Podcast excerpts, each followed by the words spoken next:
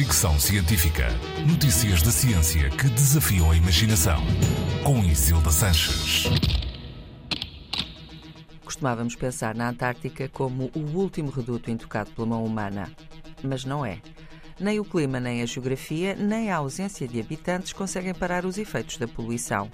Uma expedição científica a uma das zonas mais remotas do continente, o Mar Weddell, encontrou microplásticos na água, ar e sedimentos de solo, o que indica que o nível de contaminação é muito mais elevado do que se calculava. Todas as amostras recolhidas tinham algum tipo de microplásticos. As fibras de poliéster, muito usadas em têxteis, estavam presentes em 60%.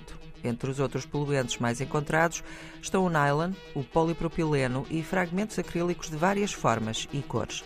Os cientistas acreditam que alguns microplásticos possam ser provenientes de embarcações e dos seus equipamentos de pesca, mas o vento parece ser o responsável pela maioria e a maior diversidade de microplásticos foi encontrada nas amostras de ar.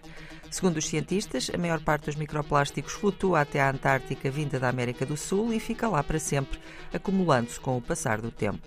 Esta descoberta contraria alguns cientistas que defendem que um sistema de correntes poderia estar a servir de escudo à entrada de microplásticos no continente da Antártica. O estudo foi publicado no Frontiers in Marine Science.